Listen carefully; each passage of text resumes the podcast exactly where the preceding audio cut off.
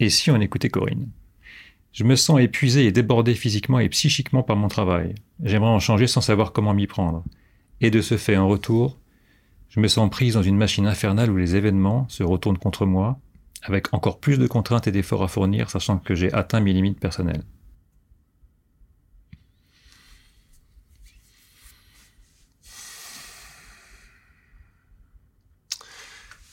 Nos grands-mères, Arnaud, elles n'avaient pas le droit de travailler. Et euh, elles n'avaient pas le droit de divorcer. Euh, à l'époque, elles n'avaient pas le droit de travailler. Si jamais elles avaient un mari sympa et qui lui donnait l'autorisation de travailler, elles pouvaient aller travailler, mais par contre, le salaire arrivait directement chez son mari puisqu'elle n'avait même pas le droit d'avoir un compte en banque. Elle n'avait pas le droit de, divorcer parce que si elle divorçait, elle était euh, bannie de, sa famille, plus ou moins. Elle était excommuniée, c'est-à-dire bannie de son de sa religion, ce qui signifiait pour cette grand-mère un aller direct pour l'enfer. Et euh, c'était sérieux, elle y croyait hein, au paradis et à l'enfer, et euh, elles étaient quand même bien prisonnières de ces situations. Ce qui fait que euh, nos grands-mères, elles ont elles ont vécu ce truc-là et elles ont ouvert des portes, tu vois. Elles, ont fait avancer le schmilblick. Après, il y a eu nos mères qui ont repris le dossier avec euh, des mamans qui leur ont dit sois autonome, ma fille, ne dépend jamais d'un homme, ma fille, parce que si tu dépends d'un homme, évidemment, euh, t'es en danger, puisque on a compris pourquoi. La grand-mère avait bien raison. Euh, je veux dire, si son homme ne voulait plus d'elle, si t'es en 1950 sur les routes avec un gamin et sans mari, t'es une prostituée. Il n'y a plus, il y a pas de solution, quoi. Donc euh, évidemment, les grands-mères ont dit à leur fille, sois autonome, ma fille ne dépend jamais d'un homme. Et donc, euh, ça fait des générations de femmes qui sont mises à bosser pour pouvoir subvenir elles-mêmes à leurs besoins et pas dépendre d'un mec. Et euh, qui, aujourd'hui, encore, hum, parce que c'est tout frais, parce que c'est nos grands-mères, ont d'énormes difficultés, à l'instar de Corinne, à accepter de simplement changer de boulot parce que j'en ai marre. C'est-à-dire que pour un mec, il est au boulot, il a un problème au boulot, euh, il va s'embrouiller avec son patron, il va le cadrer ou il va l'endormir d'une manière ou d'une autre, mais euh, si ça le gonfle, il finira par simplement se barrer. Pour une femme, en fait, il y a une résistance inconsciente à ça. C'est-à-dire que avoir un boulot, ça a été tellement chèrement gagné et c'est tellement frais dans l'histoire des femmes, puisque c'est avant-hier, hein, c'est la grand-mère, que quitter un boulot, en fait, il y a une espèce de frein, il y a un truc il y a un truc qui, qui, qui ne peut pas. À cause de... C'est un frein inconscient, pour simplement l'appeler comme ça. Alors aujourd'hui, une femme, pour qu'elle puisse euh, quitter un travail sans avoir le sentiment qu'elle trahit sa mère et euh, encore un, un, plus fort degré qu'elle trahit sa grand-mère, qui avait gagné ce droit de, de dure euh, lutte pour pouvoir euh, euh, quitter un boulot sans se sentir trahir tout le monde, elle ne peut trahir, euh, elle, ne peut quitter ce boulot que si euh, c'est une question de vie ou de mort. Là, elle peut. Et pour moi, en fait, c'est euh, c'est ça les, vagues de burn-out dont on entend parler en ce moment. C'est que plutôt que lorsque je commence de sentir que ça me gonfle, que j'ai plus envie de les voir, que mes collègues me gonflent, que mon métier me gonfle, et simplement dire bah tiens, ça me gonfle, je me barre il euh, y a un espèce de truc de tu peux pas faire ça, et les enfants, et comment on va faire, et si tu travailles pas, et si tu dépends de l'autre, et il y a plein d'enjeux inconscients qui se mettent en route comme ça. Et en fait, ce sont des femmes qui n'arrivent à quitter leur travail que lorsqu'elles doivent prononcer cette phrase devant un médecin de je peux plus y aller, je, je vomis rien qu'à l'idée d'aller au travail, je vais, je vais crever si j'y vais. Et là, si c'est une question de vie ou de mort, enfin son choix est accepté. Enfin, elle peut dire là, je ne peux plus y aller. Ce n'est même pas un choix, c'est je ne peux plus. Et là, elle peut enfin quitter son boulot. Et je crois en fait que ce qu'il faudrait indiquer à ces femmes-là, c'est que le droit, aujourd'hui, le droit, je parle de la loi, euh, vous donne le droit euh, d'entrer en relation avec un homme et d'en sortir, d'avoir un boulot et d'en sortir, euh, d'élever des enfants seuls, d'élever des enfants avec ou sans papa, d'avoir des aides, etc. C'est la loi. Et vous devriez utiliser ces droits. Euh, je voudrais en fait que les femmes prennent conscience que la loi est là, les droits sont là et qu'elles les utilisent vraiment. Euh, de manière à lutter contre cet acharnement inconscient euh, qui dit au fond j'ai pas le droit, je peux pas quitter mon mec, je peux pas quitter mon boulot, si je fais ça qui je suis, et la cellule familiale, et le bien-être des enfants, et c'est après comment on va faire. Euh, pour simplement utiliser le droit. J'ai le droit de me barrer quand ça me gonfle et je me barre. Et euh, j'ai le droit à des aides et je me fais aider. Et, ainsi de suite. Tant que les droits sont pas utilisés, cette force inconsciente continue d'être là.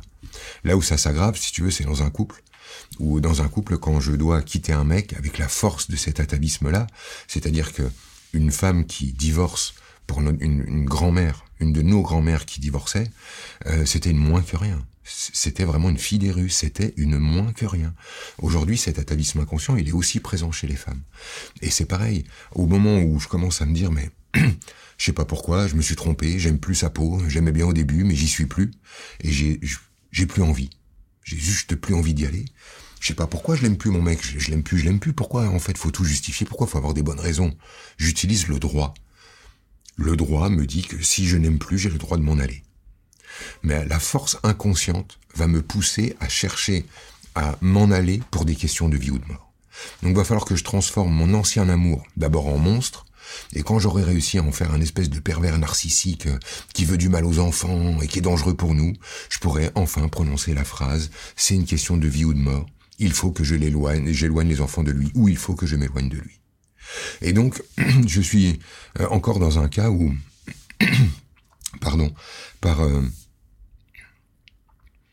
par loyauté envers nos, nos grands-mères et leur mémoire, est-ce qu'elles ont vécu Pardon. On se retrouve euh, coincé dans des systèmes avec des freins inconscients qui nous empêchent de prendre des décisions toutes simples, comme j'en ai marre de ce boulot, je m'en vais. Je n'aime plus cet homme, je l'informe et je m'en vais. Et quand on utilisera le droit pour faire ça, ben les femmes seront plus obligées, comme le vit Corinne, de passer par euh, des, des, gouffres comme ça de fatigue, de, de des mois, des trucs qui s'éternisent, de souffrance, de ras-le-bol, de j'y vais quand même, de bataille, etc., etc. Et c'est le frein inconscient, simplement. Je suis une personne sensible qui aime rire et qui aime l'humour noir aussi. Une personne dynamique, empathique avec une dépendance affective et un sentiment d'insécurité. Malgré les études inachevées, j'ai le sentiment, euh, qui va faire rire Franck et son tabouret, d'avoir raté ma vie. Moi, ce que j'aime bien, c'est... Euh, je suis marrante, je suis légère, ha, tout va bien, mais je suis dépendante affective, j'ai arrêté mes études. Tu sais, en fait, c'est les phrases de la fameuse grand-mère. Je me suis sacrifié pour vous, les enfants. Euh, j'ai arrêté mes études parce que je me suis marié, parce que je vous ai élevé. C'est, enfin, tu vois, en fait, elle, elle exprime ce dont je parle, c'est-à-dire de comment la voix de sa grand-mère est dans sa, dans sa tête à elle, comment elle pense comme sa grand-mère. Comme si en fait euh, ne pas justement avoir une carrière, c'est rater sa vie. Élever des enfants, c'est rater sa vie. Aimer euh, euh une cellule familiale, c'est rater sa vie, enfin et ainsi de suite. Quoi. Bah voilà, c'est tout. Hein. Je venais de tout dire avant. Allez, on passe au, quand même à la, santé, peut-être. Des symptômes, ouais. Ouais, ouais. Mon ventre est... Euh... Attends, c'est pas celui-là. J'ai tellement de lignes. Euh, un point au niveau des côtes, à gauche. Un point au niveau de l'estomac et douleur aux deux pieds. Yes. Mais est-ce que tout a forcément un, non, non, non, bah, de toute façon, tu sais, là où j'en suis dans le délire, je pourrais tout faire rentrer dans ce que je viens de dire pour que ça corresponde, on n'en parle plus. Donc, euh, le, jeu pour moi là, c'est d'être absolument honnête sur ce que je ressens. Ce que je ressens de lié à ce que je dis, c'est les deux pieds. Les deux pieds, c'est euh, symboliquement mon enracinement. Les pieds renvoient sur euh, les racines, donc le, lien à la mer, à la mer terre, comment je suis branché là-dessus, et comment justement mon enracinement, c'est-à-dire ma relation à ma mère, à sa mère et à sa mère et à sa mère encore peut poser des problèmes. Donc pour moi, il y a cette cette espèce de difficulté-là. Après, j'en ai d'autres, mais qui sont plus pour euh, Corinne. C'est trop perso. La question qu'elle pourrait se poser. Euh, Toujours une question, je, le répète pour ceux qui euh, entendraient la vidéo pour la première fois. Ouais, pour décaler son regard. Ouais, pour décaler son regard, elle pourrait se dire pourquoi je continue dans un système alors que je sais parfaitement là où il va aboutir je sais que je ne fais que être en train d'attendre le moment où ce sera devenu légitime pour moi de me barrer de ce boulot. Pourquoi j'attends euh, euh, que ça devienne légitime ce départ? Pourquoi en fait simplement euh, il n'est pas légitime directement du simple fait que j'ai plus envie d'y aller? C'est ça la question à se poser. C'est pourquoi j'attends que ça pourrisse. J'ai pas besoin que ça pourrisse. J'ai plus envie d'y aller, j'y vais plus.